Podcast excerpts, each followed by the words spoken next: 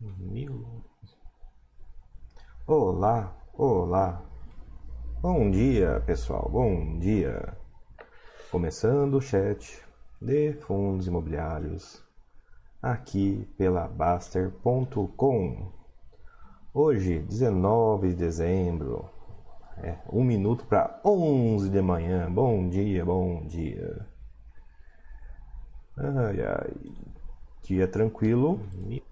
Dia aproximando-se finalmente das festas de Natal, né? 19 de dezembro. Devo lembrá-los que, para quem quiser tranquilidade com o imposto de renda, já deve começar a parar de operar desde já. Tem coisas que eu faço nessa época do ano porque são interessantes, então infelizmente eu sofro. Né? Quando você viola isso, você sofre as consequências, então eu sofro as consequências. E né, nesse rush de final de ano que as emissões foram até o finalmente, né, nós temos emissão liquidando no dia 28 de dezembro, pessoal. E dia 28 de dezembro, pessoal, é muito interessante porque o D-2 de 28 de dezembro, que é daqui, né, mais da metade, quase metade do mês, o D-2 de 28 é dia 22. Desculpem, é dia 22, pessoal. Fiquem alertas aí, viu? Então, quem tiver emissão líquida no dia 28, dia 29, não vai ter que fazer caixa na semana do dia 28 e 29, vai ter que fazer caixa segunda, terça-feira da semana que vem. Ai, ai, começamos. Bora lá, vamos ver. Temos vários bons dias aqui já mais cedo. Andix, bom dia, bom dia. Carlos48, bom dia, bom dia. E Eduardo, bom dia, bom dia. PQN, bom dia, bom dia. Sabe Odonto, excelente final de semana a todos. Obrigado, Sabe Odonto. Igualmente. Olha, não tinha perguntado isso, mas o Carlos já me adiantou. Que bom. Carlos, imagem e som ok. Obrigado, Carlos. Ó, acho que vou conseguir ativar aqui a rolagem automática. Vou, obviamente, matar aqui o WhatsApp para não ficar incomodando. Né? Eu silenciei o celular, esqueci de silenciar o computador. Esperteza minha. Uh, LC da Mata, bom dia. Jung Moy, bom dia a todos, bom dia. Pessoal, mais uma vez, chat de assuntos gerais, né? não tem muitas coisas interessantes acontecendo, né? Foi uma semana extremamente. Foi uma semana de pouca operação. Eu ia dizer extremamente tranquila, mas estaria incorreto. Foi uma semana corrida pra caramba. Mas eu sinto que foi um pouco corrida pra nada, né? A gente correu, correu, correu pra não não fazer grandes coisas, mas né, esse é o jeitão de final de ano, não tem jeito não. Mas começam os preparativos de final de ano, né? O final de ano evoca os preparativos, então é bom que o imposto de renda esteja certinho, é bom que a quantidade da corretora esteja batendo com a quantidade das planilhas de vocês, né? É bom a gente fazer isso agora, que vai ter alguns dias tranquilos, para não se preocupar com isso lá em março, abril, quando a gente tem que fazer a bendita da declaração de imposto de renda, tem que estar tudo pronto, tudo, tudo tranquilo. Não sei quanto a vocês, mas eu voltei a pagar DARFs. Não são os DARFs mais impressionantes da vida, né? Como do final do ano passado, do começo desse ano, mas ainda assim, os DARFs voltaram. Mas também veio, tá vindo uns DARF aí, assim, você vê que o... Tá tendo DARF, mas os DARF não é grande não, porque você vai ver os prejuízos que tá lançado lá também, não são, são amiguinhos pra caramba os prejuízos aí desse, acerto de carteira antes da virada do ano. Aberto para dúvidas gerais, pessoal. Eu tenho alguns assuntos que eu trouxe aqui, né, que eu vou colecionando durante a semana para discutir com vocês. E eu vou começar por eles, mas podem mandar dúvidas aí enquanto isso. Ah, ó, deixa eu ver aqui, chegou mais umas mensagens. FPLM, bom dia, bom dia. LC da Mata, qual a sua opinião no caso do Rio Bravo do RBVA? Eu já chego lá. Stray Dog, bom dia.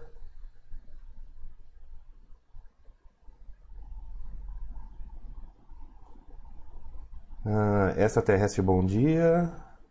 Só isso que eu fiquei curioso aqui. Jung Moy, André, eu procurei na barra da Baster não achei. Achei apenas um comentário do Baster. Se eu não vendi nada e só comprei até agora, o que tenho a declarar? Young Boy, você tem que anotar nesse ano e no ano que vem que você tem que declarar. Se você só se você só comprou, então você tem que escriturar suas compras para que ano que vem você faça a transcrição do que aconteceu esse ano. Pessoal, declaração é transcrição. Claro que quando você vende, você tem que calcular, você tem que escriturar, calcular e pagar. Se você só compra, não. Se você só compra, você só escritura e daí ano que vem transcreve. Hélice da Mata, qual a sua opinião do caso do Rio Bravo no RBVA? Uai, pessoal, minha opinião é que não é nenhuma novidade das coisas que estão acontecendo. Inclusive, é uma das coisas que eu abri aqui, não sei se vai dar para tocar tão fácil, não sei se meu computador está transmitindo ou não o áudio para vocês. Mas, assim, teve o dia lá do, do segundo processo do Santander contra o RBVA, né? Que foi sobre, é, sobre não poder alugar o imóvel das antigas. E foi muito engraçado porque, não sei se foi o Andix, inclusive, eu acho que foi o Andix aqui que está aqui com a gente, que mandou a mensagem assim: Olha, André, isso daqui. Né, ressuscitou lá uma entrevista minha, lá com o Barone, uma entrevista de. Uma entrevista de 2008, não lembro, o mérito já tinha sido suspenso ou não naquela época? Acho que não. Mas enfim, uma entrevista antiga, talvez a esse ponto.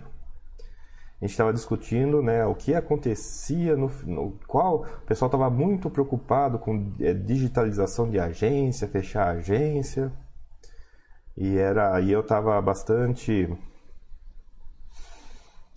cansado daquela discussão naquela época porque eu acreditava que as pessoas estavam se preocupando com a questão errada, né? Em fundo de agência bancária, o pessoal estava se preocupando do banco sair e eu estava preocupado de você não ser dono do imóvel, né? E por isso a preocupação incorreta ou menos importante. E daí o pessoal desenterrou o vídeo, né? Olha, André, isso aqui. A pessoa até justificou para mim, não, é que eu lembro dessa desse vídeo, ele foi muito impactante. Mas eu lembro também que na época que o vídeo saiu, né, ninguém deu, muita gente não deu muita bola. E é tão bom quando a gente vê um vídeo a gente fala que a gente não falou tanta besteira. Né? Teve, teve até. Nossa, que previsão macabra é essa? Não. Não era previsão, pessoal. Prever o que está escrito é muito fácil, né? Eu li o que estava escrito. Né? A gente não está vendo o que está acontecendo, basicamente. Basicamente, o que estava previsto que ia acontecer contratualmente, não foi uma previsão tão personalística assim. O interessante é que sim, pessoal. Naquela época, inclusive, eu estava usando o prospecto, que era o único documento que eu tinha na época. De lá para cá eu já li os contratos.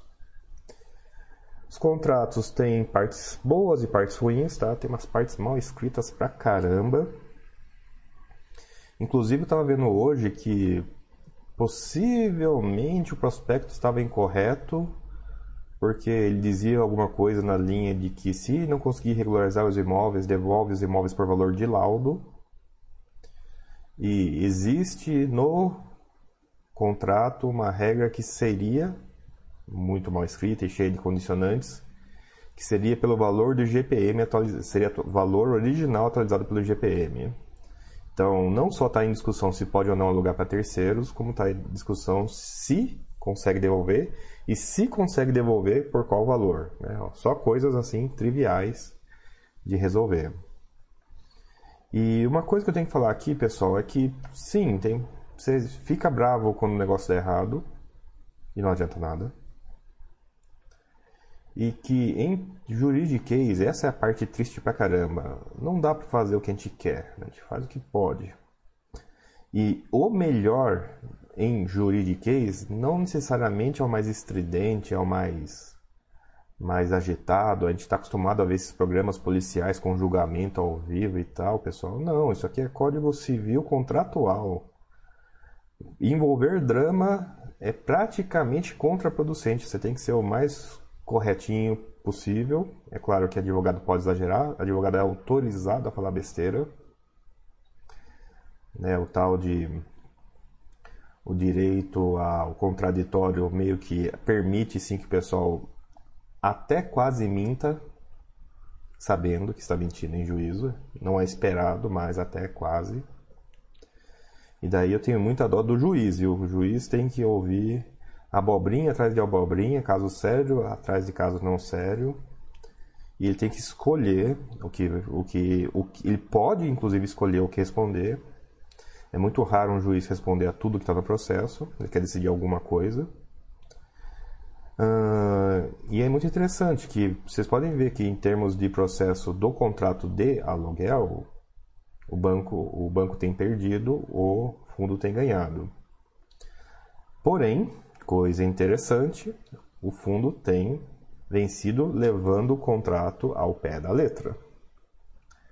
E ao pé da letra, o contrato diz que não pode alugar para terceiros. Ele não pode alugar para terceiros e não qualifica por quanto tempo. Só põe o não pode.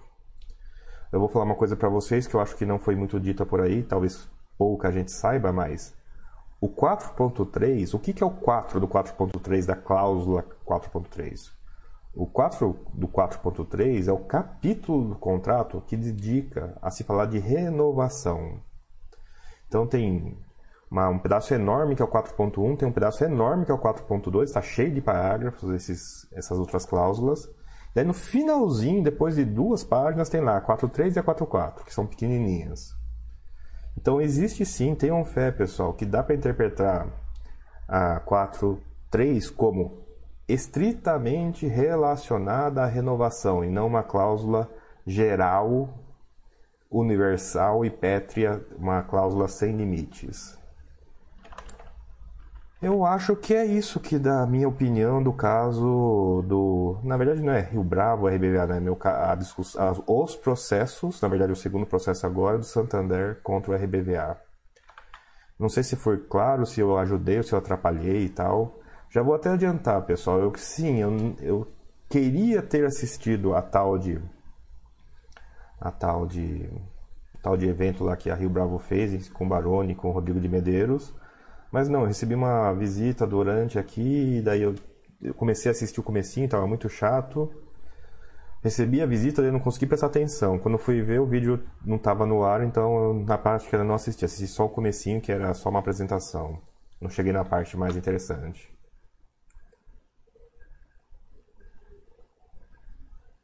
Uh, o Jung Moy, ficou claro a dúvida lá sobre o que isso tem que fazer?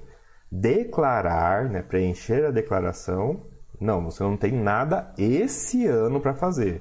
Porém, a declaração do ano que vem é a transcrição da escrituração desse ano. Esse ano você tem que escriturar. Escriturar é uma coisa que você faz para você, no seu Excel ou algum sistema de imposto ou próximo de imposto que faça isso para você. Andix, o Barone repostou. Sim, eu vi, repostou. Andix, o Baroni repostou o vídeo antigo com você do BBPO esses dias. A bola de cristal do André está calibrada. Pois é, 2008. Você ver que é evolução, né? Aqui a câmera está melhor, o microfone é o mesmo, inclusive, mas o som está melhor, a câmera está melhor, está tudo mais iluminado. Aquele vídeo lá, eu pareço aqueles indianos lá do interior fazendo um vídeo do, de sala escura, dando dos cafundós dos cafundós. Deu para ver a evolução de lá para cá, inclusive. Pedrosa C, bom dia, bom dia. Abra, bom dia, bom dia. Ah, PJCK, bom dia, André. Como começar a analisar um FII? Como entender o relatório gerencial? PJC, para você começar a entender o relatório gerencial, você tem que sentar e ler. Essa pergunta eu sei que você me diz assim, não, que, que fórmulas do Excel eu aplico a quais pedaços do, do relatório gerencial? Não funciona. Você tem que usar a informação que você tem e os relatórios gerenciais não são iguais, não apresentam os dados que são iguais da mesma forma, então não existe um como começar. Aliás, minto, não existe um como fazer análise matemática por fórmula fixa, não você tem que adaptar a fórmula ao dado que você tem. Mas como começar, o como começar é ler. E ler não é ler um, ah, vou, com um relatório eu vou analisar o fundo. Não. Ler três ou quatro. Por que ler 3 ou 4? Porque ler 3 ou 4, você vai perceber muito rapidamente quais são os pedaços que mudam e quais são os pedaços que são Ctrl-C, Ctrl-V. Esse é o primeiro aprendizado do relatório. Quais os pedaços que mudam? Porque os pedaços que mudam é, que, é aqueles que você tem que prestar atenção. Nesses pedaços que mudam, daí você vai perceber coisas do tipo: Nossa, esse fundo aqui sempre tem vacância, esse fundo aqui nunca tem vacância. Esse aqui os prédios são mais bonitos, esse aqui são os prédios mais periféricos, são mais prédios mais feios. Esse aqui é galpão, esse é escritório, esse é shopping. Esse aqui tem um custo maior, tem um custo menor. Esse aqui tem um custo maior, mas ele é de vacância, ele não é normal do fundo. Esse cara tem um custo maior e é normal do fundo. Esse cara aqui é um fundo de papel com DI, esse fundo aqui é DI com IPCA com IGPM, esse aqui é só IGPM. Essas são as coisas a analisar num relatório de fundo gerencial. Como entender? O entender vem da experiência que não precisa de aula, não precisa de curso e tal. Tem um livro lá para tentar ajudar, mas Pessoal, bebam na fonte que eu bebo. Eu bebo na fonte do relatório gerencial. Onde eu estou hoje é fruto de ler relatório gerencial, o livro escrito é fruto do relatório gerencial, os cursos de vez em quando é fruto do relatório gerencial. E acredite-me, quando eu comecei a ler os relatórios gerenciais, eu não mirava nada disso. Eu mirava querer investir. Então eu, é, não é da boca para fora, pessoal, é sincero. Como começar a analisar? Você começa lendo detecta quais são as partes mutantes, presta atenção nas partes mutantes. É assim. Jung Moy, perfeito André, valeu. Estou usando o próprio Buster System para escriturar. Perfeito, sim. Buster System é um sistema de escrituração, se não de imposto de renda, tão próximo que é, tem o mesmo resultado. E pessoal, é isso. A gente tem medo da declaração e tal, mas é a primeira, a segunda talvez que a gente faça. Depois que você faz a primeira, depois que você faz a segunda, nossa, você fala assim, nossa, é um trabalho chato e burocrático, mas perde aqueles medos de prazo, de errar e tal. Nós temos que ter medo de errar na escrituração. No ano que vem, na declaração, é só, é só transcrever. Durante o ano, sim, tem que escriturar e na escrituração você percebe: nossa, tem o DARP esse mês, nossa, esse mês eu tive prejuízo e, e, e não vou pagar DARF e coisas do tipo. Tem uma coisa, no entanto, Igor que eu gostaria, que é avançado, mas que eu gostaria de chamar a atenção, que é o seguinte. É, o tal de Imposto de Renda Retido na Fonte, IRRF. Duas coisas importantes do Imposto de Renda Retido na Fonte. O Imposto de Renda Retido na Fonte, ele vem, às vezes, na nota de corretagem, às vezes ele vem no extrato. E quando ele vem na nota de corretagem, às vezes ele está sem o D, que ele dizendo que ele é só informativo, ou às vezes ele está D lá, debitando. Só que IRRF, Imposto de Renda Retido na Fonte, não é despesa, você não pode descontar ele dos custos. IRRF é imposto, tem que tomar o cuidado de quando você lança o valor da nota de não incluir o IRRF, porque ele não é despesa. Segunda coisa é que imposto de renda retida na fonte é imposto, né, em oposição à despesa. Ele pode ser usado mensalmente para diminuir seus DARFs de renda variável, mas eu geralmente aconselho a não fazer isso. Deixa para no ano que vem você preenche lá na ficha de imposto pago o valor dos IRRF que a corretora te fornece, em vez de você ficar caçando o valor que é D, não é D, está na nota, não está na nota porque isso evita você cair na malha fina à toa. Então, não fazer a segunda parte é não fazer a compensação mensal do IRRF, deixe para fazer a compensação dele anual na declaração de imposto de renda. E não me erre esse campo na declaração de imposto de renda, porque ele é um campo de cálculo de restituição e daí, não, daí sim você não pode errar esse campo mesmo mas tanto o campo anual quanto o campo mensal, eles são de restituição, eles são super sensíveis, eles são hiper monitorados pela Receita, por isso que errinhos aí são, jogam vocês tão facilmente na, na malha fina à toa, às vezes por um, dois real, não vale a pena. R. Azevedo, André, pode falar um pouco do efeito da alavancagem nos FIIs? Pode ser positivo? Traz ganho para o cotista no longo prazo? TRXL, tem feito e Alzira fez na última aquisição. R. Azevedo, sim. O efeito da alavancagem é aumentar o resultado da operação. Só que aumentar o resultado não é necessariamente positivo. Se eu tenho uma operação negativa, a alavancagem torna um prejuízo gigante. Se ela é positiva, a alavancagem torna ela um resultado positivo gigante. Ela aumenta. Então, ela pode ser positiva? Pode. Por isso que ela tem que ser bem feita. O que é bem feita? Não ser muito grande, com variações, não tem um número tão mágico para isso.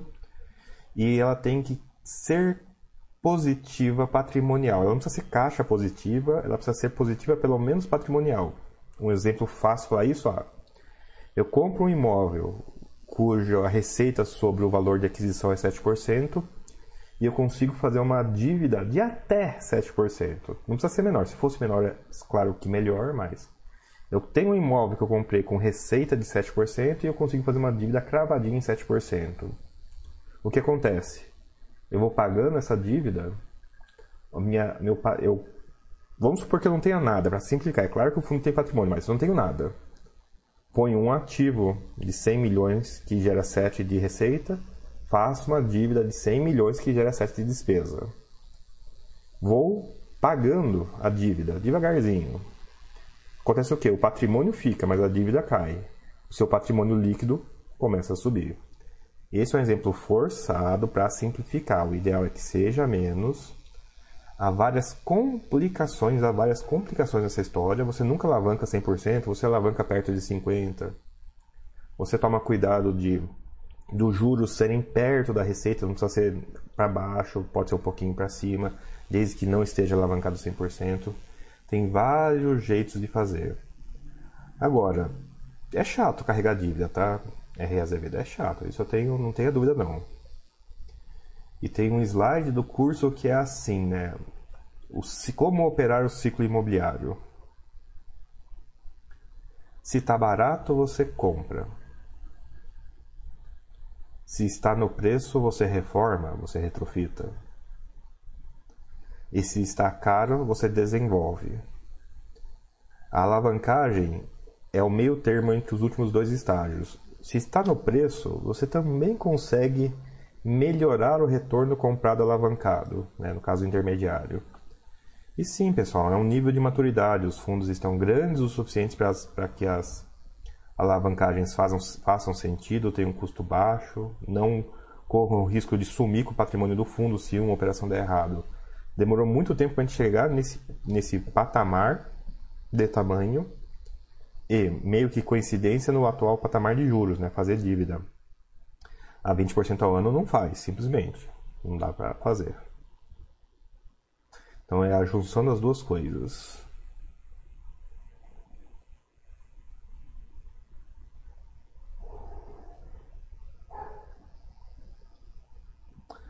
Montes, bom dia, bom dia. PJC, hahaha, estava lendo em pé, mas agora vou passar a ler sentado. Sim, com atenção.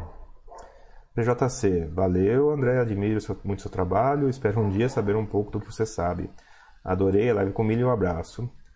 Ah, sim, vai ter uma, a gente vai fazer um especial de final de ano, né, um especial de Natal antecipado logo mais, ainda hoje, ainda com milho. Está programado pelo menos, vamos ver. Terminando aqui, a gente vai, eu vou almoçar e a gente tenta fazer uma sequência. E, pessoal, eu demorei para chegar nessa, nessa frase que talvez seja a frase que incentiva. Qual que é a minha fonte? Qual que é a fonte do meu conhecimento? Relatório gerencial. Eu falo para ler relatório gerencial, eu sinto que o pessoal parece que vai cair a mão. Não. Muda de assunto na hora pessoa. Mas é isso, pessoal. A minha fonte de conhecimento é essa. Estou dizendo para vocês, vão na fonte onde eu bebo. Vão na fonte de onde que eu tiro esse conhecimento os tais relatórios gerenciais. Ainda que seja papo de vendedor, ainda que eles sejam parciais, ainda que eles não tenham, não sejam auditados, ainda assim é uma fonte de informação. Você pode estar consciente dela ou você pode estar ignorante dela. Eu prefiro estar consciente dela. Sim, pessoal, nem todo conhecimento traz felicidade, eu sei.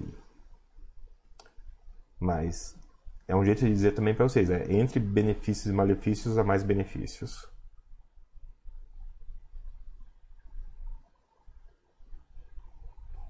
Uh, WSSRJ. André, ainda com relação no vídeo do FII de agências.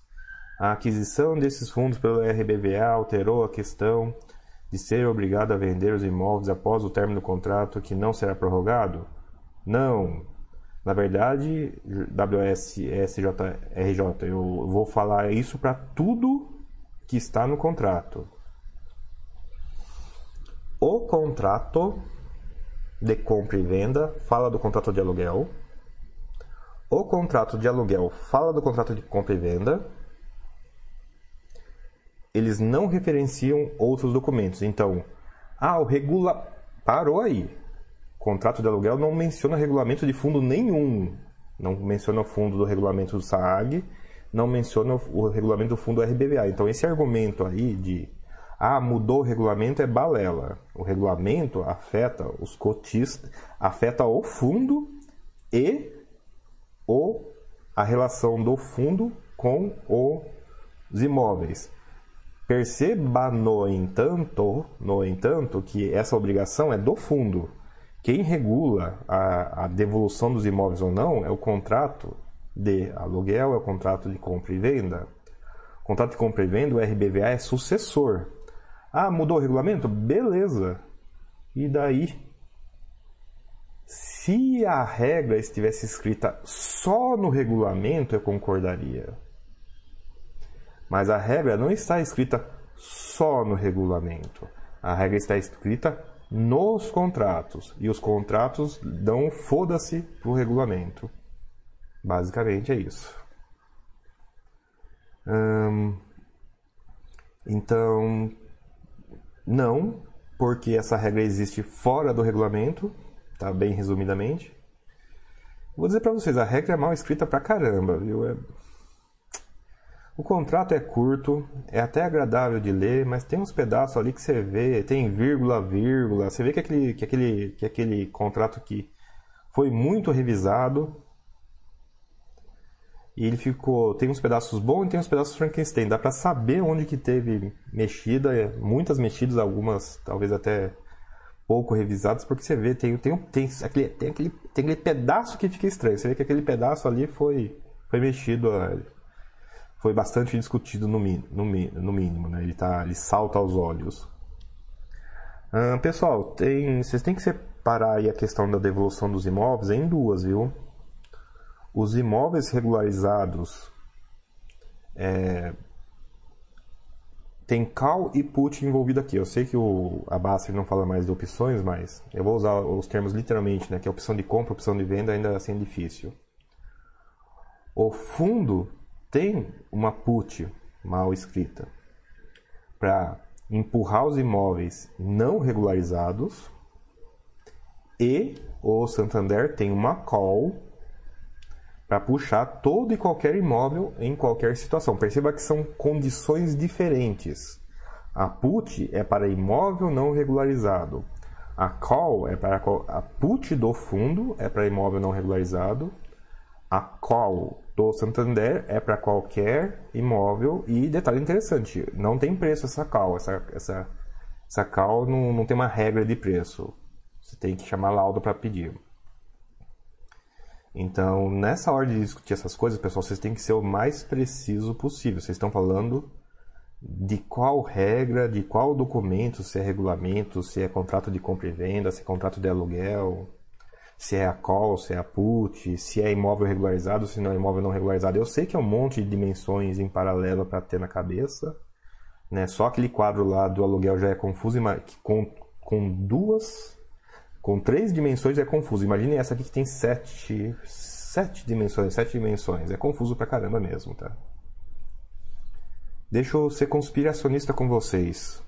Supondo, ó, supondo, eu nem, nem consigo afirmar isso com clareza, mas supondo que a regra de devolução de imóvel encrencado é por IGPM, e essa era a minha interpretação, inclusive,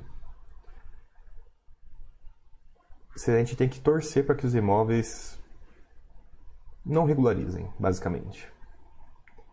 Pode ser potencialmente melhor, imóveis não regularizados pode ser potencialmente lucrativo.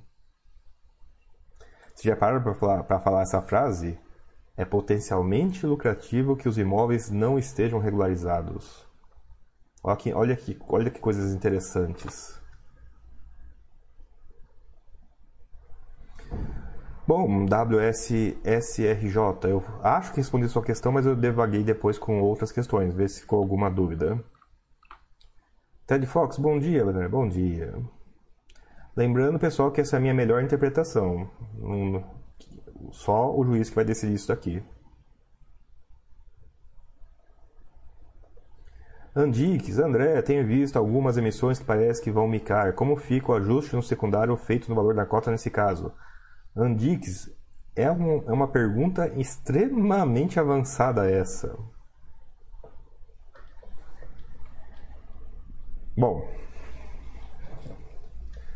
quando um fundo faz emissão, ele ajusta pela emissão inteira. Quando sai montante adicional, tem um novo ajuste porque quando tem um novo ajuste em índices, em índices, para acertar a quantidade. Então, quando o MICA, eu imagino que tem esse mesmo ajuste em índices para ajustar a quantidade que saiu a menos em vez da quantidade que saiu a mais. Perceba que eu estou qualificando em índice. Daí fica aberto onde mais ele foi ajustado. Onde mais ele foi ajustado? Ele foi ajustado em opções e foi ajustado no gráfico descontado.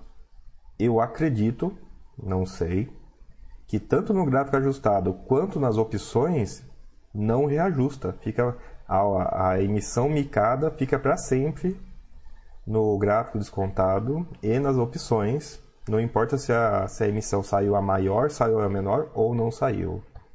Se alguém souber diferente, comenta aí. Mas olha que coisa interessante, né? O ajuste que tanta gente fala em termos de realidade, ele é perneta em relação à emissão sair a mais, sair a menos, não sair. Interessante, né? Confuso pra caramba também. Ted Fox explica como o Santander quer rescindir a locação e impedir a nova locação dos imóveis. Ted Fox, a, a explicação está na sua própria pergunta. Ele quer. É isso. O inquilino está querendo isso. E ele está querendo isso com base num pedaço de uma cláusula que fala sobre renovação de aluguel. Eu acredito que ele está tentando expandir o sentido dessa cláusula, mal escrita, e que sim, que o, que o fundo tem, uma, tem a chance de restringir a interpretação dessa cláusula, dado o contexto dessa cláusula. Mas a resposta à sua pergunta, Ted, ele explica como? Usando regra mal escrita de contrato. É basicamente isso. Ted Fox, saiu um fato relevante do SAG ante-anteontem. Saiu saiu o fato relevante do SAG. Será que eu pego ele aqui rapidinho? Calma aí.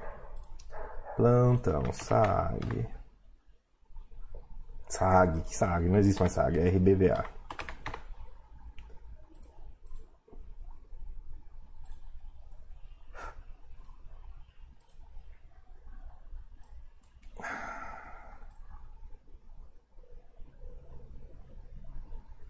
Tem um fato relevante dizendo que a emissão saiu pequenininha, não é esse, é outro. Uh, fato relevante, de fato. Deixa eu pôr ele aqui na tela para vocês acompanharem. Enquanto isso, deixa eu caçar uma outra coisa aqui em paralelo, SAG.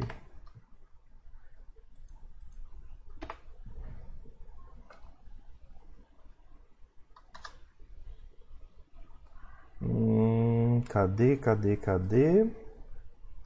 É isso? É isso aqui, só não pode ficar pulando. Beleza. Não é pra... Por que você tá pulando? Não é pra você ficar pulando. Aê. Hum... É, vai estar pequenininho de todo jeito, não vai ter jeito. É, Ted Fox, ó, esse pedacinho aqui ó, é a transcrição de um é transcrição da, do que está escrito no processo, no novo processo, do segundo processo do Santander. Então, isso aqui é a transcrição da transcrição, tem que tomar cuidado com isso. É 4.3. Na hipótese de não renovação. Na hipótese da locatária optar, ó, a locatária optar pela não renovação da totalidade ou parcialidade do imóvel objeto do presente contrato à venda, a locatária deverá enviar notificação por escrito ao locador nesse sentido com antecedência mínima de 180 dias da data de término do prazo de locação, ficando certo e ajustado que o locador não poderá alocar o referido imóvel a terceiros. Essa cláusula aqui. Entretanto, fica assegurado ao locador a venda do referido imóvel a terceiros, ressalvados os direitos de preferência, opção de compra garantida ao locador por meio do presente contrato, conforme lá, lá, lá. Então, eles estão, estão usando, a, abusando da não sei. Essa parte aqui, ó.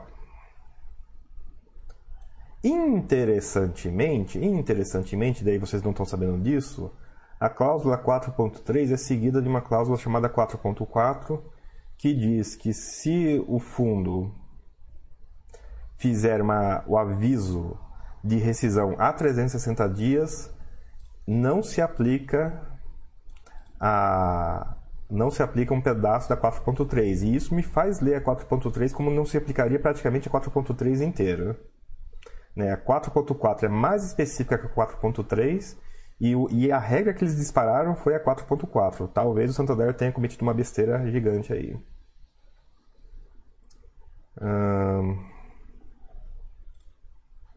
Mas Ted Fox pega esse fato relevante, pega esse fato relevante e leia a transcrição da transcrição parcial da cláusula 4.3.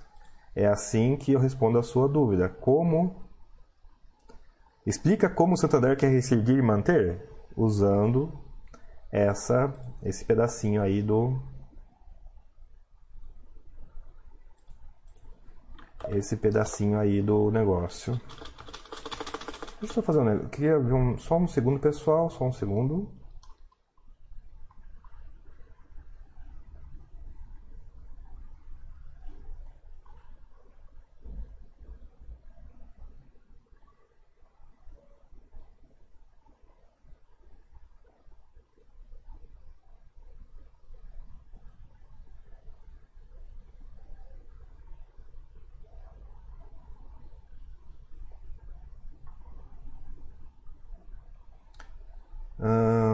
É isso mesmo. Hum, que voltando aqui rapidinho. Eu leio.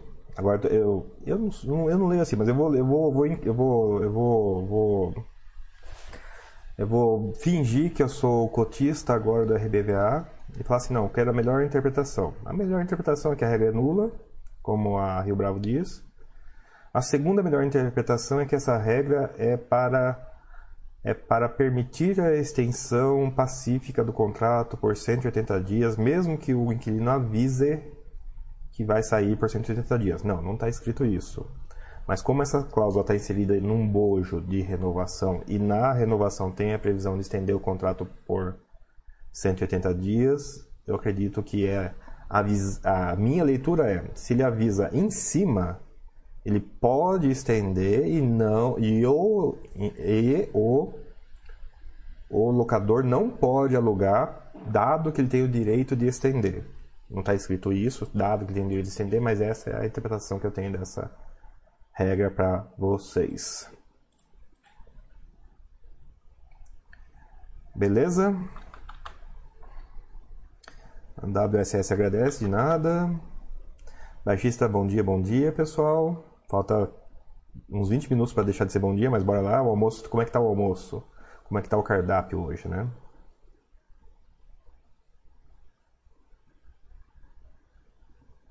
Ed Brock comenta: Dos monoinquilinos, se fizermos uma relação, praticamente todos dão algum pau de emoção. Hospitais, Macaé, Saag, VA, entre outros. Quem quer paz deve evitar mono, mono.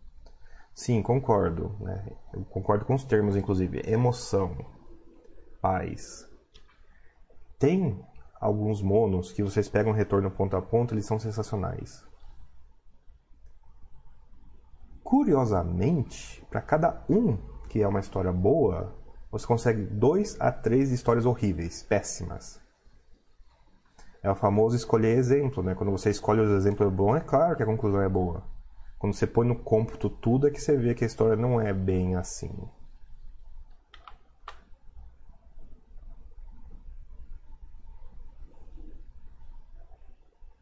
Eduardo comenta que tinha RBVA e saiu no saiu na fusão e, e finaliza nessas horas. Agradeço por estar fora. Pois é. Ai, ai. Pessoal, eu sei que a fusão não é bem lembrada, mas Imagina que não tivesse fundido. Quem tivesse RBVA agora, quem tivesse SAAG agora estaria chorando igual FAMB, estaria chorando igual BBFI. É, teria sido bem pior. É claro que contaminou os contratos do agências contaminou a carteira e contrato do agências caixa mas para vocês verem né foi um mono a menos. Ó para quem gosta de mono tem que agradecer aos céus essa fusão porque é o mono é o mono inquilino ao menos que ajudaria na estatística que vai contra os mono né? Tem que agradecer aos céus essa fusão.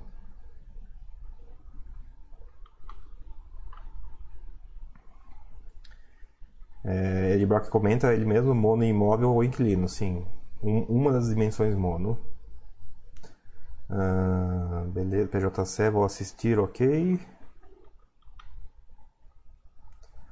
Ah, WSSJ assistiu o vídeo todo, sua avaliação foi ficou perfeito para mim, obrigado.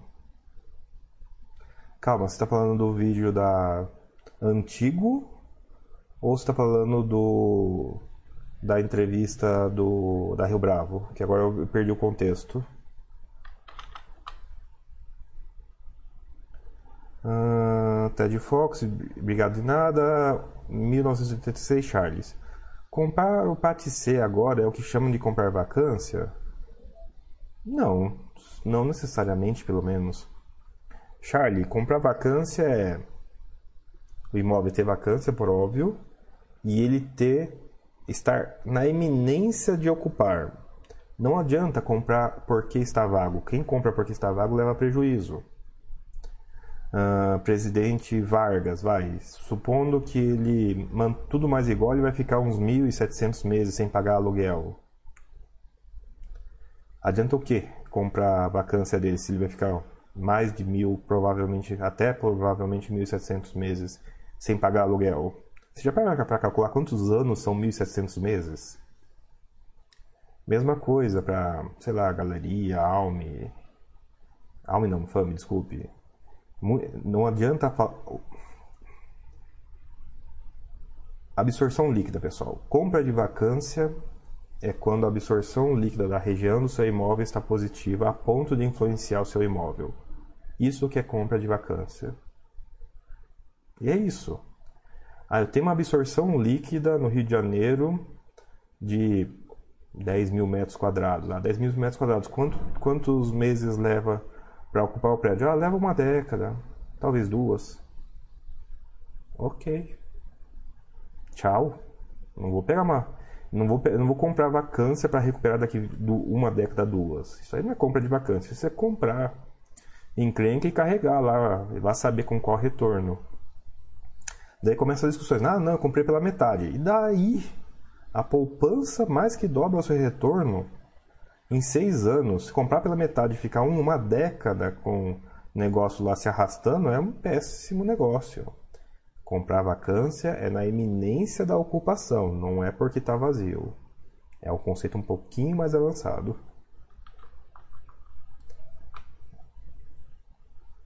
Ah, sim, WS, eu vi o vídeo, a análise foi perfeita. Pois é. Eu até acho que eu peguei um pouco pesado com o BBPO. Eu acho que a minha análise do BBPO não estava muito boa, não. Ela foi mais pesada do que deveria. A análise do SAG, não. Pode até não ser a análise correta, né? Mas é, é, é a mentalidade briguenta do SAG, foi naquela linha mesmo. E é o que está escrito né, no prospecto. No prospecto está escrito, não pode alugar a terceiros, ponto. No prospecto a regra é muito pior. Não pode alugar a terceiros pontos. É uma cláusula isolada, sozinha, ela vive sem condicionantes, ela não tem contexto. A mesma frase no contrato de aluguel não está sozinha, isolada, não está destituída de contexto. Tem umas diferenças aí. Por isso que eu digo que eu fico feliz de não ter falado tanta besteira. Mas eu não estava usando a fonte primária, eu estava usando uma fonte secundária. O prospecto não é nem cópia fiel, nem transcrição próxima das coisas do contrato. Que maravilha esse tipo de situação, viu? Que maravilha esse tipo de situação.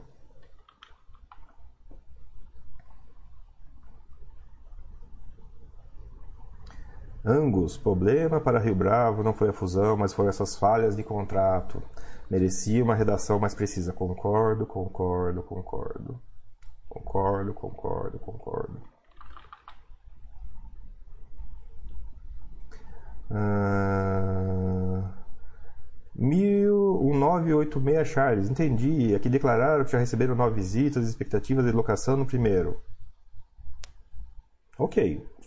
Supondo que as expectativas se concretizem, beleza. Contra-argumento.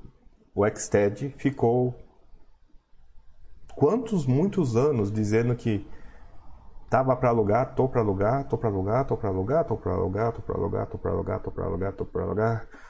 Tô para alugar, tô para alugar, tô para alugar, tô para alugar, tô para alugar, tô para alugar, tô para alugar, tô para alugar, tô para alugar, tô para alugar, tô para alugar, para alugar, para alugar, para alugar, para alugar, para alugar, para alugar, para alugar, para alugar, para alugar, para alugar, para alugar, para alugar, para alugar, para alugar, para alugar, para alugar.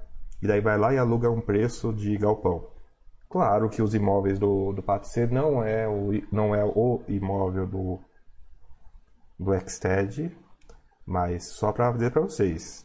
Por isso que eu prefiro olhar a ocupação líquida e não ficar dependendo de contrato, do relatório. O relatório do Xted falou que ele ia alugar no mês seguinte. Ok, região de São Paulo está melhor, está aquecida e tal, mas eu quero, eu quero mostrar para vocês que não condicione o argumento, ou pelo menos o processo de vocês, as coisas que são mais circunstancial.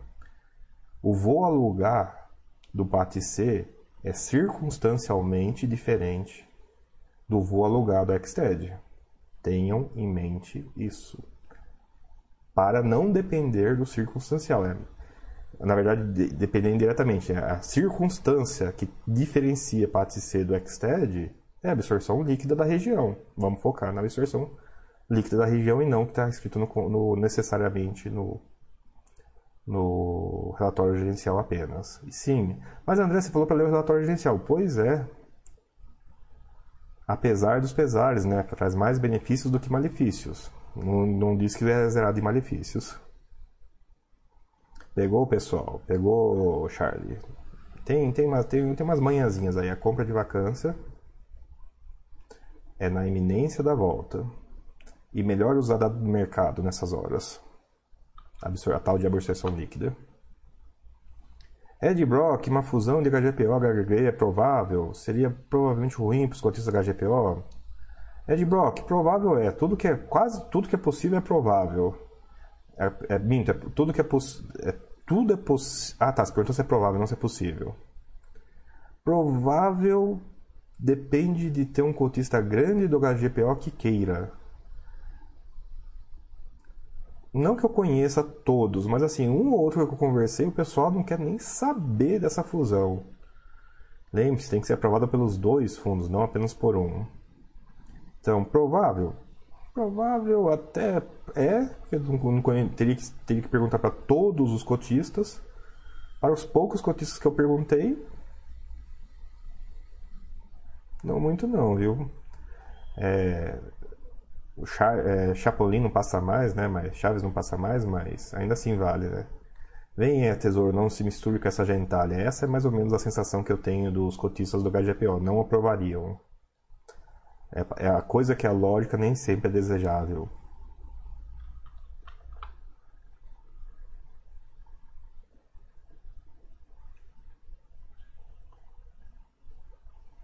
Ed Brock, ontem Augusto Martins deu entrevista ao Arthur, ele comentou que não é a ideia da gestão essa fusão, como ele diz que cada fundo atende a um público. Olha, pode até não ser ideia, mas o documento diz assim, proposta do administrador. Se não foi ideia do fundo, então eles erraram no título do documento. Tão direto quanto isso. Uh, abra, é para ler o relatório, não tratar o que está escrito lá como revelação divina. Sim. O administrador está com dificuldade de ocupar, tu identifica de forma indireta. Pois sim, né? Pessoal, Existem gestores que ocupam menos do que outros, mas é só a experiência que vai dizer isso para você. Existem prédios que ocupam mais ou menos que outros. Isso só o histórico vai dizer para vocês. Existem regiões que estão para ocupar e existem regiões que não estão para alugar. Isso só a absorção líquida vai dizer para vocês. Tem dimensões diferentes e procedimentos diferentes. Não tem jeito. Abra, é o maluco falando que vai ter 500 vezes e nunca sai. Pois é. Eu acho que eu não contei 500 não, eu acho que eu contei o número de meses certos, mas eu posso ter errado aí por uns por um semestre ou mais, é, um semestre, olha só, é, posso ter errado por um semestre, né? A contagem de vezes que não saiu. Pessoal, eu sou, eu gosto de compra de vacância. Não, eu não quero que você, eu não quero passar a imagem que estou reclamando de compra de vacância. Eu já tive lucro, já tive prejuízo. E dos, os prejuízos me ensinaram. Eu quero, eu quero aprender com os meus erros para evitar ou pelo menos mitigar de repeti-los. E o, o meu erro foi esse, ah,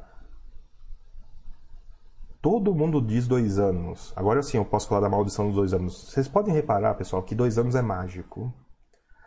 Muita gente fala de recuperação imobiliária sempre em dois anos. Né? Daí, você percebe, daí depois de levar alguns ferros de compra de vacância nessa história de dois anos, é porque dois anos fecha a conta. Mas daí eu percebi que não.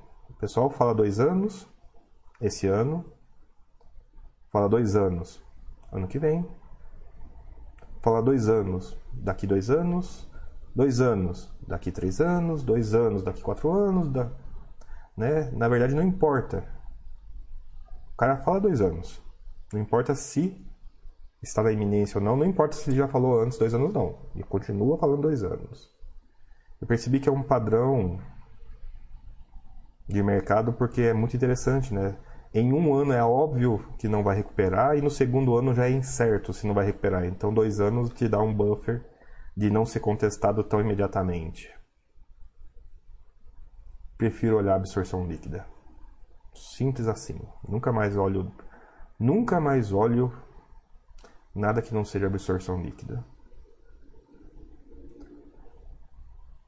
Pessoal, no módulo 1 do curso, a gente, você, eu falo isso, absorção líquida. Como vocês operam o ciclo imobiliário? Absorção líquida. No módulo 2 a gente faz um pouquinho de conta e tal, mas não adianta fazer conta. Ah, eu faço a conta de, do prédio ocupado e a, a ocupação está indo para baixo. O que adianta fazer a conta do prédio ocupado? Não, você faz a conta do prédio ocupado na situação em que o prédio pode ocupar, não na situação em que o prédio está com um cara que vai desocupar. Né? Ah, ah, Abra, você não estava zoando na quantidade de vezes que falou que já ia alugar, não. Eu tive que contar para ver, né? Para falar, pra falar o número aproximadamente certo. Não, zoando eu estava, mas não eu estava zoando com a, a, a piada em si, não com a quantidade. Abra comenta, porque em dois anos ninguém lembra que tu falou isso. Também, também. Mas eu acho que é muito mais pela perspectiva, né? São duas questões aí. Não se lembrar que o cara errou. Isso é, isso é, isso é bom para quem faz a previsão, ponto. Não importa que seja essa em particular. Mas eu estava falando da previsão em si mesmo. É por que dois anos? É por que dois anos? Porque em um ano não, é fácil de falar que não recupera, mas é mais difícil de contestar nos daqui 24 meses. Daqui 24 meses é está além do alcance de se está além do alcance da memória, provavelmente está além do alcance da especulação mais decisiva.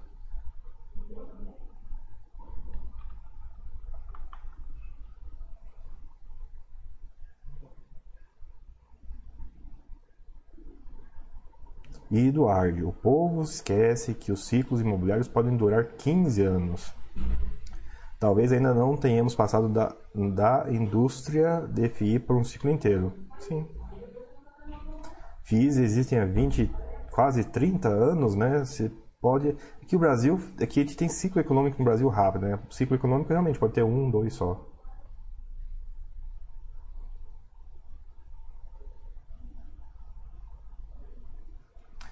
Pinga Júnior, bom dia, André. Primeiro, obrigado pelos ensinamentos, de nada. Você fala que os FIIs são relativamente fáceis de analisar e a partir dos CRIs nos relatórios gerenciais do Excel você ensina no curso? No curso avançado, é muito Zé Continha respondendo. Eu até ensino a fazer a conta lentamente, tetricamente no curso, mas não tem mistério, tá? O, a conta, primeira parte do relativamente, é mais, relati é mais fácil analisar é, imóvel, é, FI do que ação, porque ação, você não está analisando a ação. Ação é um veículo, você tem que analisar o setor de metalurgia, o setor de usinagem, tem que o setor de petróleo, de construção, o setor de aluguel de carro, o setor de cabotagem, o setor de cobre, o setor de, de educação, o setor de educação primária, secundária, de energia, transmissão, energia de geração. Né? Você não estuda ações, você estuda um pouco, ou nem que seja de leve o setor. Fundo imobiliário tem dois setores, basicamente. Tem mais, né? Mas a gente só se preocupa com o setor de tijolo, aluguel e de crédito CRI. Então, esse é o relativamente fácil, só tem dois setores. A parte do conta do CRI, eu vou dizer para vocês, não tem mistério. Pega um CRI. Calcula grossamente, assim, conta de regra de 3. Calcula quanto ele vai render em um ano. É X. Faz isso com o segundo, com o terceiro, com o quarto e soma. Isso vai dar a receita do fundo. Estima as despesas, subtrai a receita da despesa. Vai ter o resultado provável do fundo em um ano. Divide pelo número de cotas, você vai ter o resultado provável do fundo em um ano. Provável, assim, é, é entre possível e provável, não é tão provável assim não. É bem, é bem, bem simplória essa conta. Mas é melhor, melhor do que usar do passado, porque da do passado é novidade de museu, não serve para muita coisa. Eu sei que a gente usa intuitivamente a teoria da continuidade, ok, né? Pagou pagou dois reais no mês passado, vai pagar dois reais mês que vem.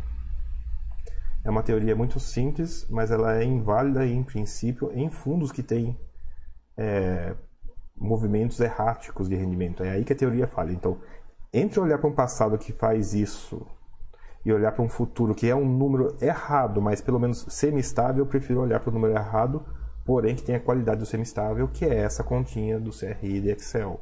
O Excel não é importante, o Excel só facilita organizar os dados. Eu até peço o testemunho de alguém que tenha feito o curso que para validar se é isso mesmo ou não a conta. A conta é isso, é calcula o retorno de um CRI. Depois do segundo, terceiro e assim por diante. Calcula as despesas. Um menos o outro, divide pelo número de cotas.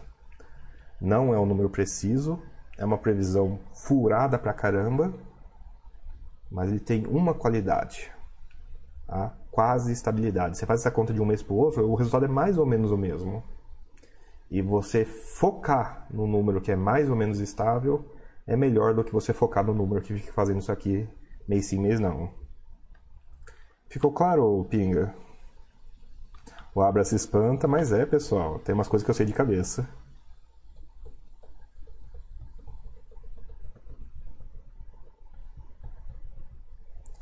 Uh, Ed Brock, houve uma operação do RCRB11 de venda de uma laje trocado por cotas do breve. Na sua opinião, foi maléfica aos cotistas do RB, RBRC, da RBC, RB, ou simplesmente aumentou a liquidez e a diversificação do fundo? Não, não acho que foi maléfica, não. Olha, não é que simplesmente aumentou. O RB, RCRB está se livrando dos, do, dos imóveis pequenininhos. Todos os fundos de escritório grande estão se livrando dos pequenininhos. Ele achou um que topou. Ah, ele estava sem dinheiro. Daí o breve estava sem dinheiro. Poxa, vamos trocar por cotas? Ah, tá, calma aí. Acho que eu, acho que eu entendi, desculpe. Eu deixo direto na, na, na teoria da conspiração para ver se isso ajuda vocês. Quem disse que o RCRB vai vender essas cotas do breve no mercado secundário? Porque parte do argumento é esse, né? Ah, ele trocou e diversificou? Sim, concordo, ele trocou e diversificou. Foi maléfico? Não. Ah, mas então foi troca de chumbo. O breve ficou diferente depois dessa aquisição. Vocês estão preocupados do RBCB ter mudado. Vocês não estão focando que o breve mudou. E o breve mudando, ele pode ter ficado interessante a terceiros, basicamente. André, por que a renda mínima garantida voltou com tanta força? Porque o cara pega, promete 6% de rendimento, isso é 300 do DI, isso duplica o valor do imóvel, então não só sai de graça ele fazer a renda garantida, como aumenta o lucro dele na venda. Tão simples quanto isso. Né? No mercado sedento por DI, imagina você bate no, no ombro do caboclo lá e fala assim, olha aqui, 300 do DI, A garantido. Eu prefiro que o negócio seja sem artificialismo. A renda garantida é um artificialismo. Eu entendo a motivação econômica do comprador e do vendedor. A motivação econômica do comprador, sim. Não só sinistra, não só conspiratória, mas eu não gosto de artificialismo, ponto. Ponto.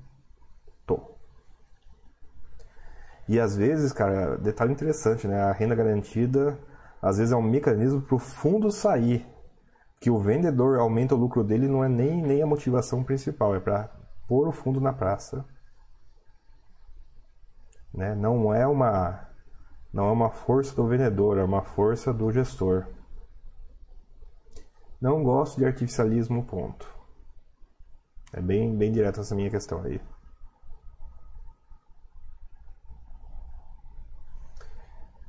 Uh, a RM, Angus, a RMG ficou alguns anos desaparecida, agora voltou, apareceu muito. Então, foram anos de crise, né? Foram anos que emitir não era tão comum, não, você não precisava disputar a emissão, né? Que saía pouca emissão quando saía.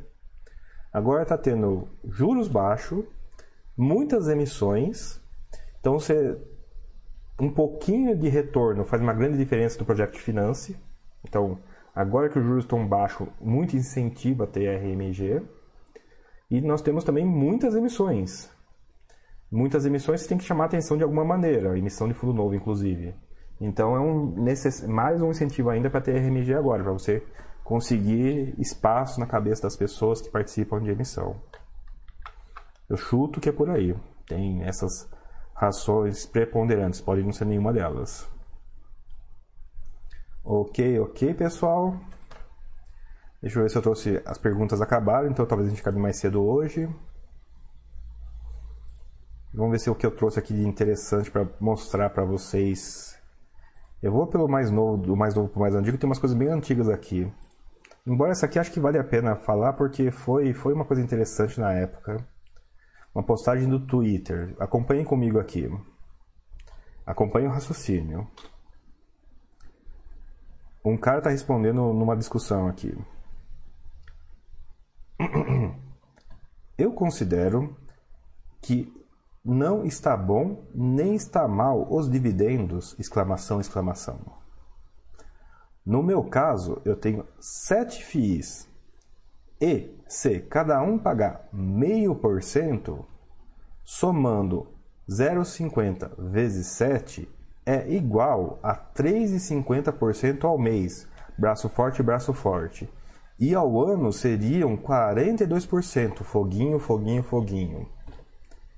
É só uma média, ele ainda complementa depois. Pegaram, pegaram, pegaram. É uma discussão de yield, pelo jeito, né? Daí o cara comenta assim: Tenho sete FIIs, cada um paga meio por cento, portanto eu recebo é, 3,50 por mês, né? 7 vezes 0,50 e por ano, daí multiplica por 12, daí dá 42% ao ano. Achei genial a matemática.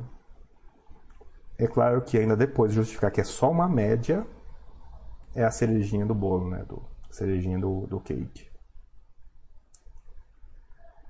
Ah, num ano de crise, imagine se fosse um ano de euforia, né? Sem crise.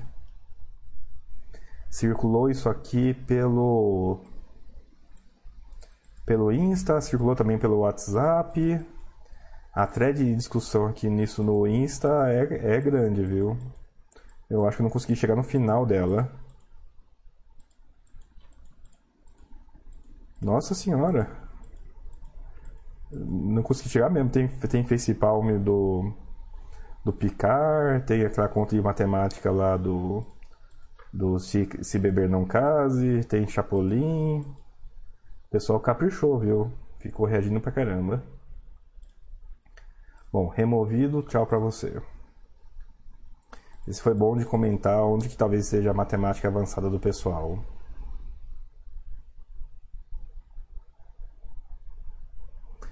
Eu pedi.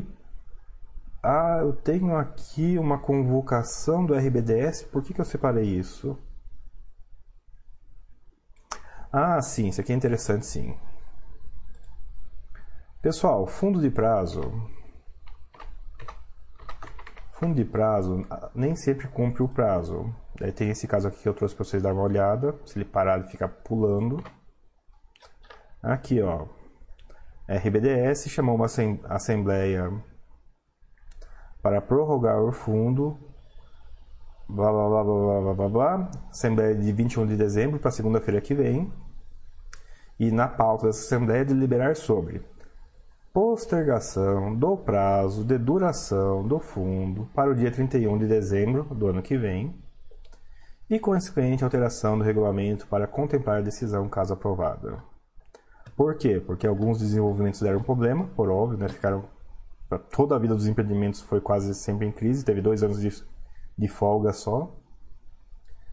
Agora, eu queria trazer a atenção aqui para vocês do seguinte: esse aqui também é exemplo de curso, mas paciência. RBDS. Duas perguntas, na verdade três, desculpe, três perguntas para quem estiver presente aí. Eu vou pedir que ao meio-dia de sábado, na hora do almoço de família, que vocês estão aqui me ouvindo, para fazer esse exercício, que ele é muito interessante. Primeira pergunta: quantos proventos RB, proventos, rendimento e amortização, não importa. Quanto de proventos o RBDS pagou em 2020, esse ano. Qual que é o VP dele de janeiro? Qual o VP dele de agora? Essas são as três perguntas. Depois, se alguém conseguir responder as três, ou se alguém ver a resposta das três, daí eu vou dizer para você qual que é a quarta pergunta, né? Então, para repetir e enfatizar, RBDS. Quanto de dinheiro ele pagou esse ano? Não importa se é rendimento ou amortização. Qual o VP dele em janeiro? Qual o VP dele mais atualizado, que deve ser de novembro? E qual a quarta pergunta? Né? Não, deixa eu já, já que eu consegui fazer isso, já vou remover e vamos ver se chegou alguma pergunta aqui. Daí a gente, daí a gente, daí a gente volta se alguém responder.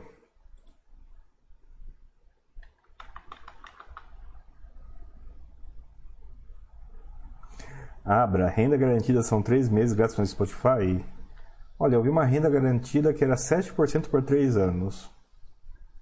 Uma bem recente.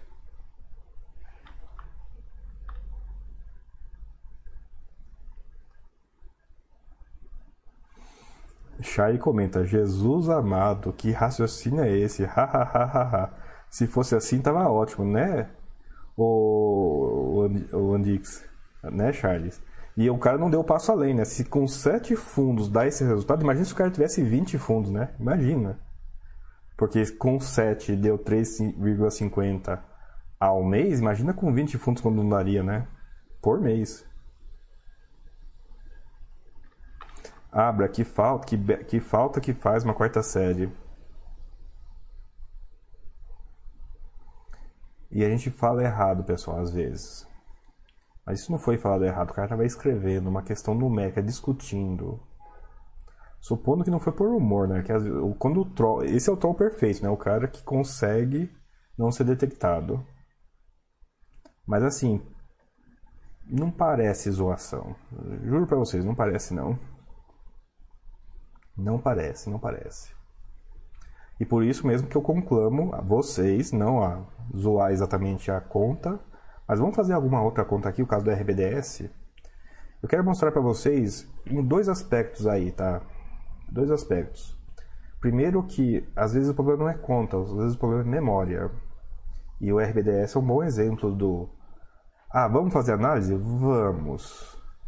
Mas será que a, qualquer análise que a gente faça hoje tem sentido?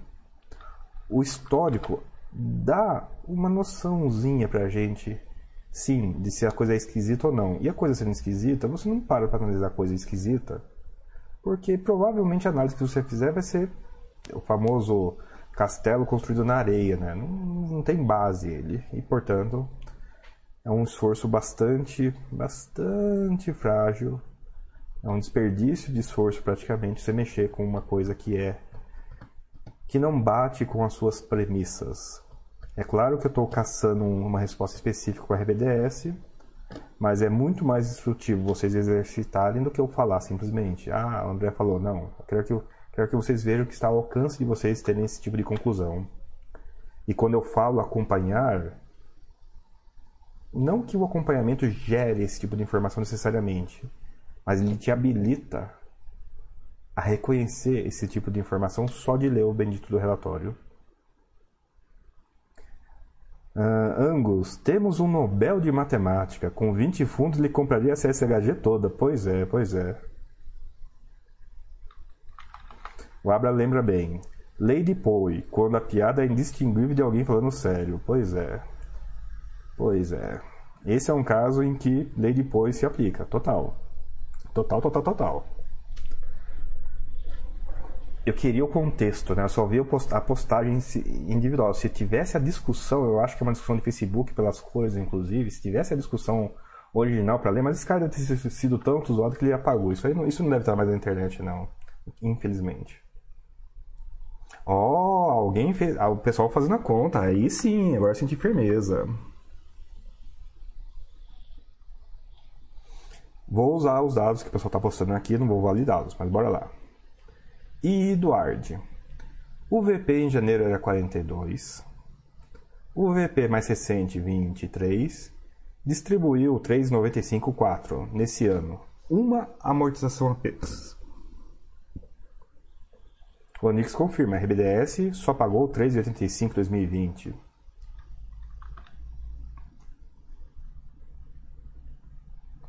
Né? A gente tava zoando a conta do caro colega ali do, acredito eu, Facebook. Tá batendo essa conta aí? Em termos de fundo de desenvolvimento em fim de carreira aqui. Porque essa é uma pergunta praticamente universal quando a gente fala de fundo de desenvolvimento. André, ou qualquer pessoa do fórum, mas a gente não, a gente não recebe de volta o dinheiro investido? Esse é um bom exemplo. Começamos com 42, 42 e 59. Eu vou, vou tirar as decimais. Começamos com 42, tiramos 4 e sobra 24. Né? Ficou até bonitinho os números. 42 menos 4 igual a 24. O que vocês acham dessa matemática? O que, que vocês acham dessa matemática? Agradeço especialmente ao Eduard e ao Andix por participar do exercício.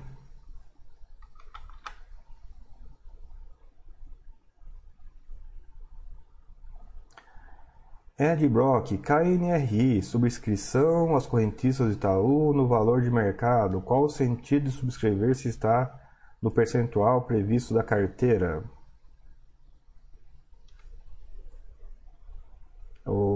Não tem sentido nenhum. E não é se é as correntistas do Itaú ou não. É...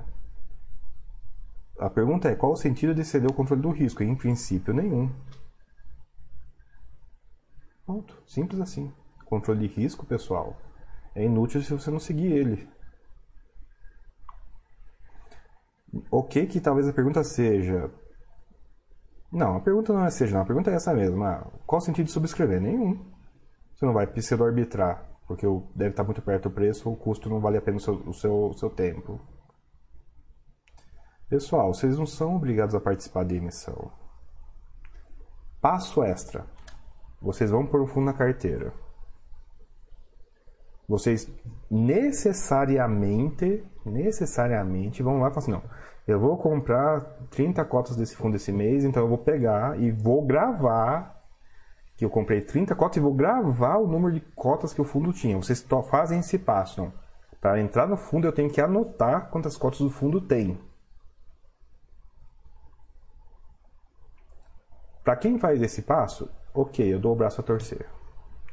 Para quem não faz esse, esse passo de anotar o número de cotas que o fundo tem no mês que você entra, se ele já teve emissão ou não, não importa. Se ele fará emissão ou não, não importa. É claro que mexe no rendimento e outras questões, mas ninguém é obrigado a participar de emissão, pessoal. Se vocês entram num fundo cujo número de emissão é diferente de um, é um pouco hipócrita reclamar que o fundo vai fazer uma emissão depois que você entrou, porque você entrou com o fundo que já tinha feito mais de uma. Percebem? Percebem? Ai, ai. Eu sei que eu não, eu não sou. A, não faço tantos amigos falando esse tipo de coisa, mas. É sério, pessoal. Se não, se, se não foi importante anotar o número de cotas que o fundo tinha quando você entrou, você não estava preocupado se o fundo era a primeira emissão ou não. E, particularmente, não pode ficar bravo, porque você talvez só tenha entrado no fundo porque ele fez as emissões anteriores.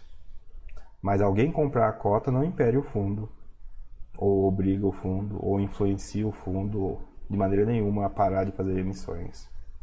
Lembrar sempre disso. Quem compra fundo com autorização de emissão está comprando as autorizações de emissão, as consequências da, da, das emissões. Ai, ai. Bom, exercício do RBDS feito, menos um para olhar. Lembrando, pessoal, a assembleia é acho que é segunda-feira. O um último exercício que é, que é essa, o último, a pergunta quarta é essa, né, que matemática é essa, mas a grande questão é interessante, né? Vocês viram o VP de agora, né? Ele está negociando a Faz tempo que eu não olho ele. RBDS 11. Está negociando a 26. 26.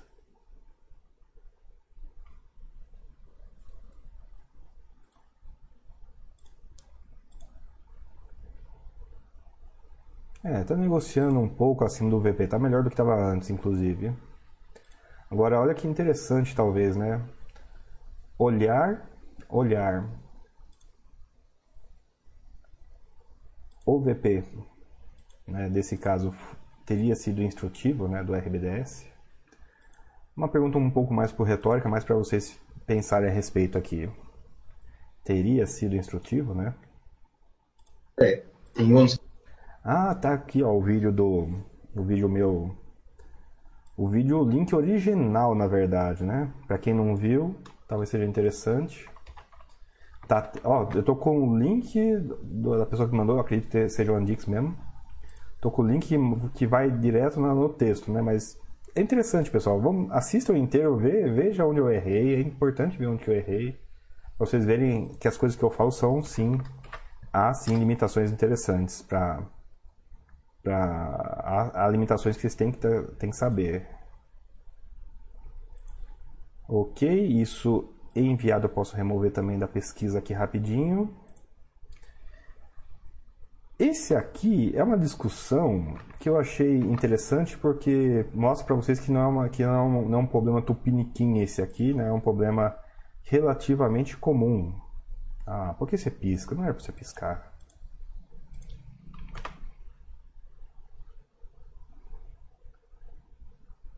Olha só, eu vou fazer traduções bem, bem rápidas aqui, mas deve o um inquilino pagar por reparos se for eles os culpados?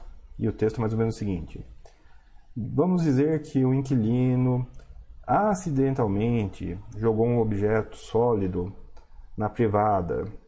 É melhor que o inquilino é, tente consertar, tente é, resolva o problema e pague a conta do encanador ou que ele chame o dono do imóvel, o locatário.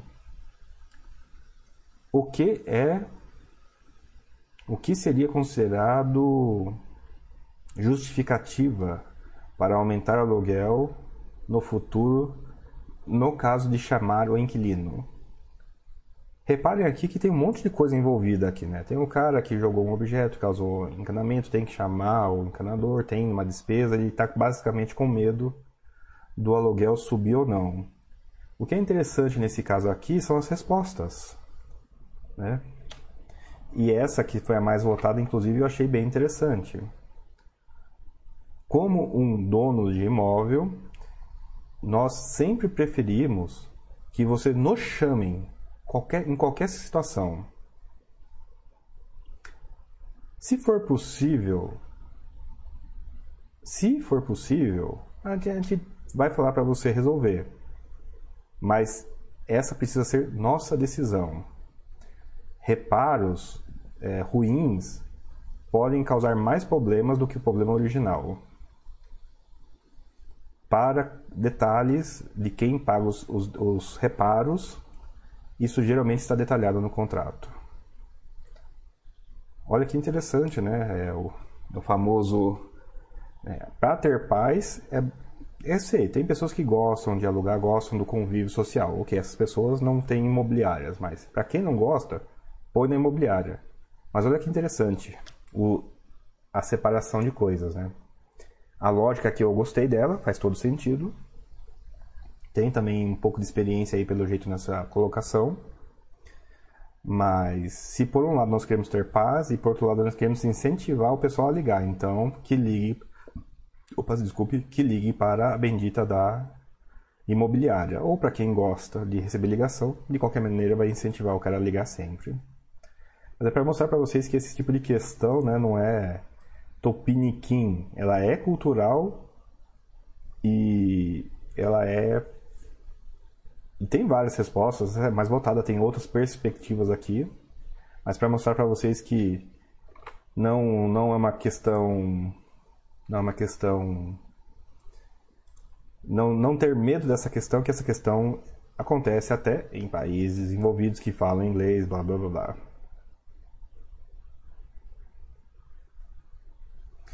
Ed Brock, Fundo de Desenvolvimento do Brasil, Roleta Russa. Ed Brock, não, se não chega nisso, é que Fundo de Desenvolvimento do Brasil tem várias, vários problemas. O pessoal avalia fundo pelo que lhe rende aparente, problemático. O pessoal avalia fundo por VP, VP em desenvolvimento, problemático.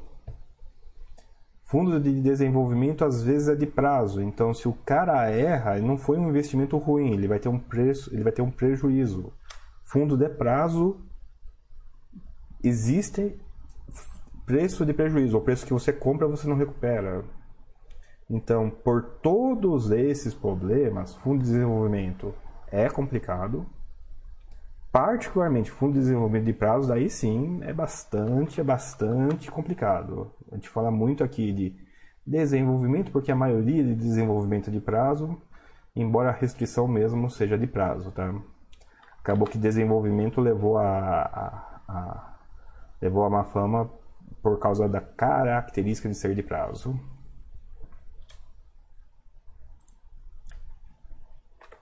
Vou postar aqui também o link para vocês, se vocês quiserem seguir essa discussão aqui do do, do inquilino e despesas com uma perspectiva anglo, anglofono, anglof, anglofônica, anglofônica. E mas é mais, mais mesmo para vocês verem que as coisas do nosso dia a dia são coisas do dia a dia também no primeiro mundo. Ed Brock comenta do imóvel. Se causou o dano, ele paga o conserto, mas realmente o reparo deve ser feito por alguém de confiança. Já tive que refazer reparo de inquilino várias vezes. Imobiliária não vai atrás. Pois é. E para evitar refazer, sim, tem que incentivar o cara a pagar, mas não necessariamente punir o cara com aumento de aluguel, que é basicamente a preocupação ali do, da pergunta, né? Mas tá aí o link para vocês darem uma olhadinha aí.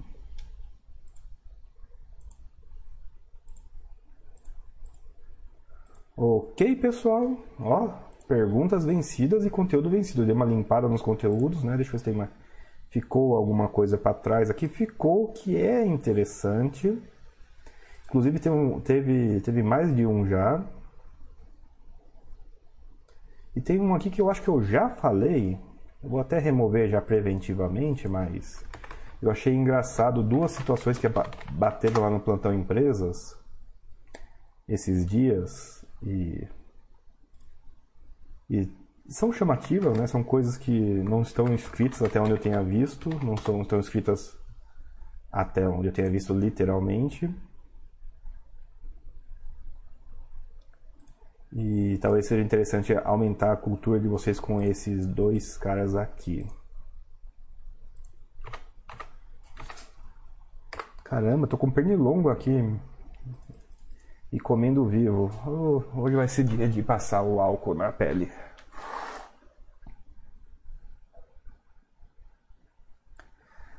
Pá, pá, pá, pá, pá, pá.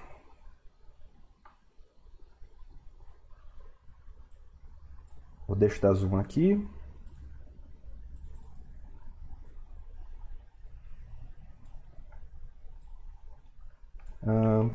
Olha só isso aqui, pessoal. Aí a Intrag respondendo a B3, né? A Intrag, blá blá blá, administrador lá.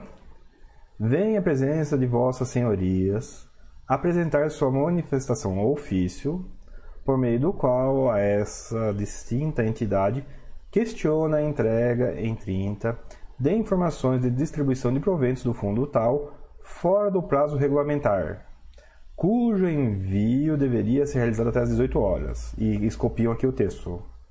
Verificamos que o fundo de investimento listado abaixo entregou em 30 de 10 informações sobre distribuição de proventos fora do prazo regular que deveria ter sido enviado às 18 horas.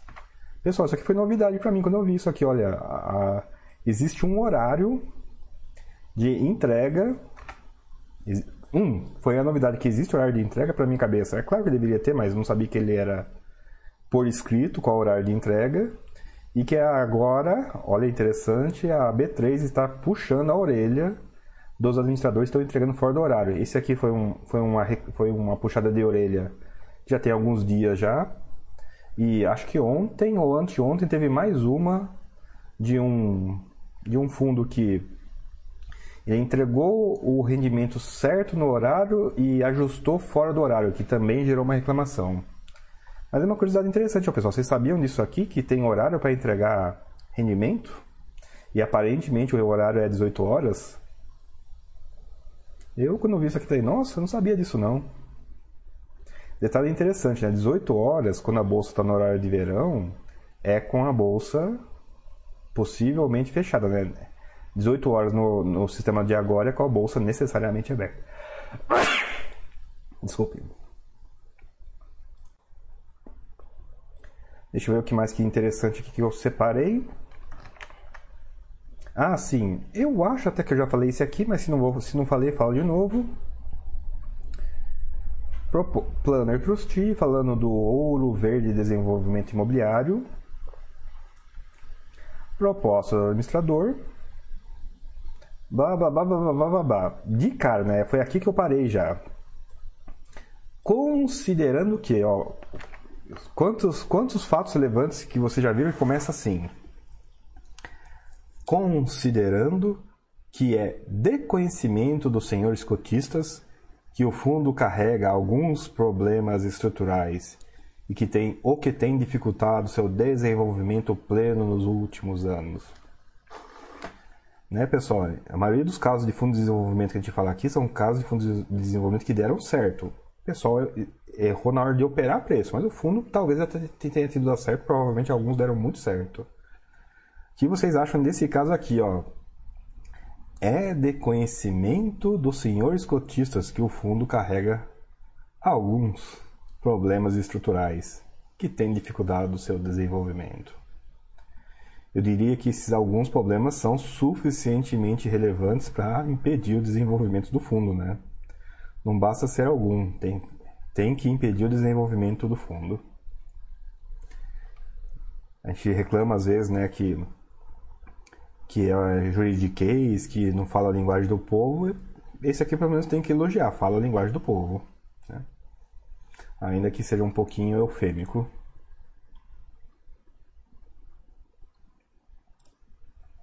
Ok, pessoal, vamos caminhando então. Vou mandem dúvidas aí, mas se for o caso já encaminho para o encerramento na sequência. Tem mais uma pergunta aqui ainda.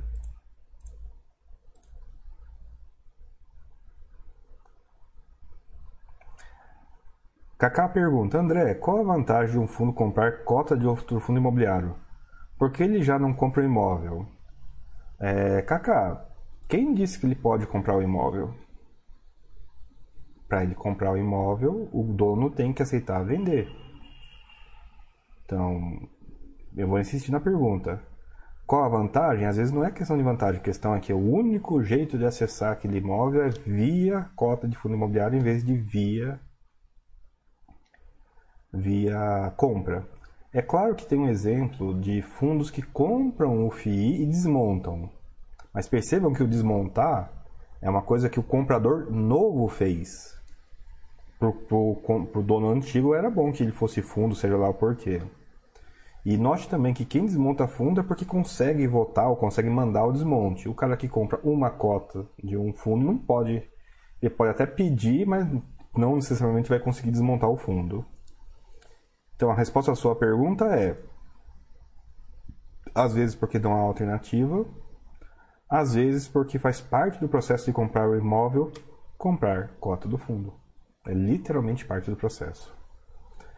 O fundo, o imóvel está num fundo, você não é improvável, você lá na porta, ô, oh, eu queria, eu estava pensando em comprar uma cota do seu fundo, uma. Só que eu não quero. Me dá um me dá o um pedaço equivalente do imóvel. O cara vai rir da sua cara. Né? Ou te dar um cafezinho, sair da sala e não voltar. Eu acho que é mais provável, inclusive. É custoso pra caramba, é cartório, vai. Tem que passar por regulamento, tem que chamar a assembleia para fazer isso. Não vai acontecer. Não vai acontecer. Não mesmo. Mas a resposta institucional é mesmo. Porque às vezes não é alternativa, porque faz, às vezes faz parte do processo.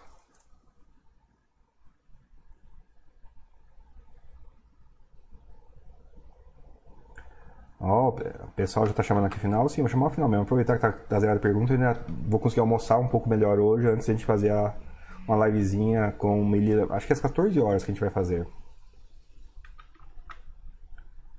Uh, mas pegou, Kaká, a ideia?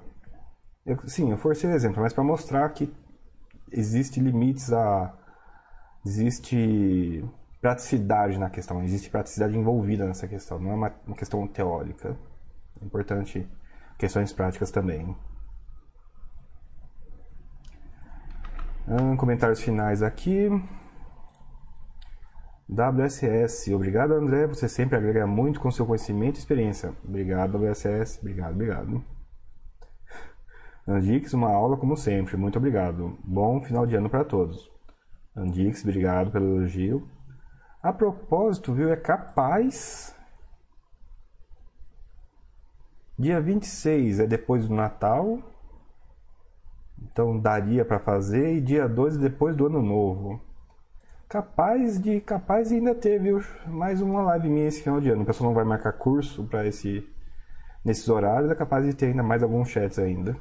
Mais um pelo menos. Ed Brock é o cacau. Liquidez pode ser uma resposta. Minha, minha, minha resposta é operacional custoso. Mas sim, liquidez, né? É muito mais. É muito. A cota está na bolsa, é só, a ordem de venda está na bolsa, é só agredir. Para você conseguir comprar um imóvel do mundo real, você tem que bater na porta do vendedor.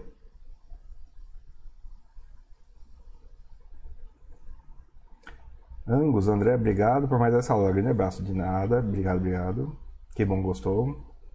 Ed Brock, nos fazer pensar desenvolver raciocínio crítico sempre. Forte abraço. Sim, pessoal, sim. Eu sei que muitas vezes vocês estão preocupados com o caso particular. Eu prefiro falar para vocês do caso particular, do caso geral, porque daí o aproveitamento é maior.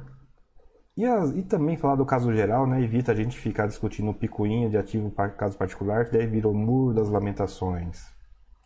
Não sei se vocês já viram, mas Inclusive reclamaram para mim isso do, do, da live do da live da Rio Bravo última. Foi um, um circo de horrores os, os comentários. Eu não consegui assistir, mas eu consigo imaginar como foi os comentários né, abertos.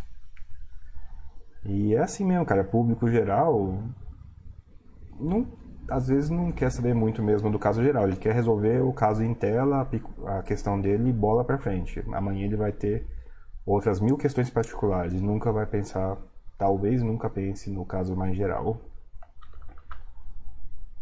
E Eduardo, muito obrigado André, Feliz Natal, é, bom final de semana, forte abraço. Abraço, bom final de semana, Feliz Natal, pessoal.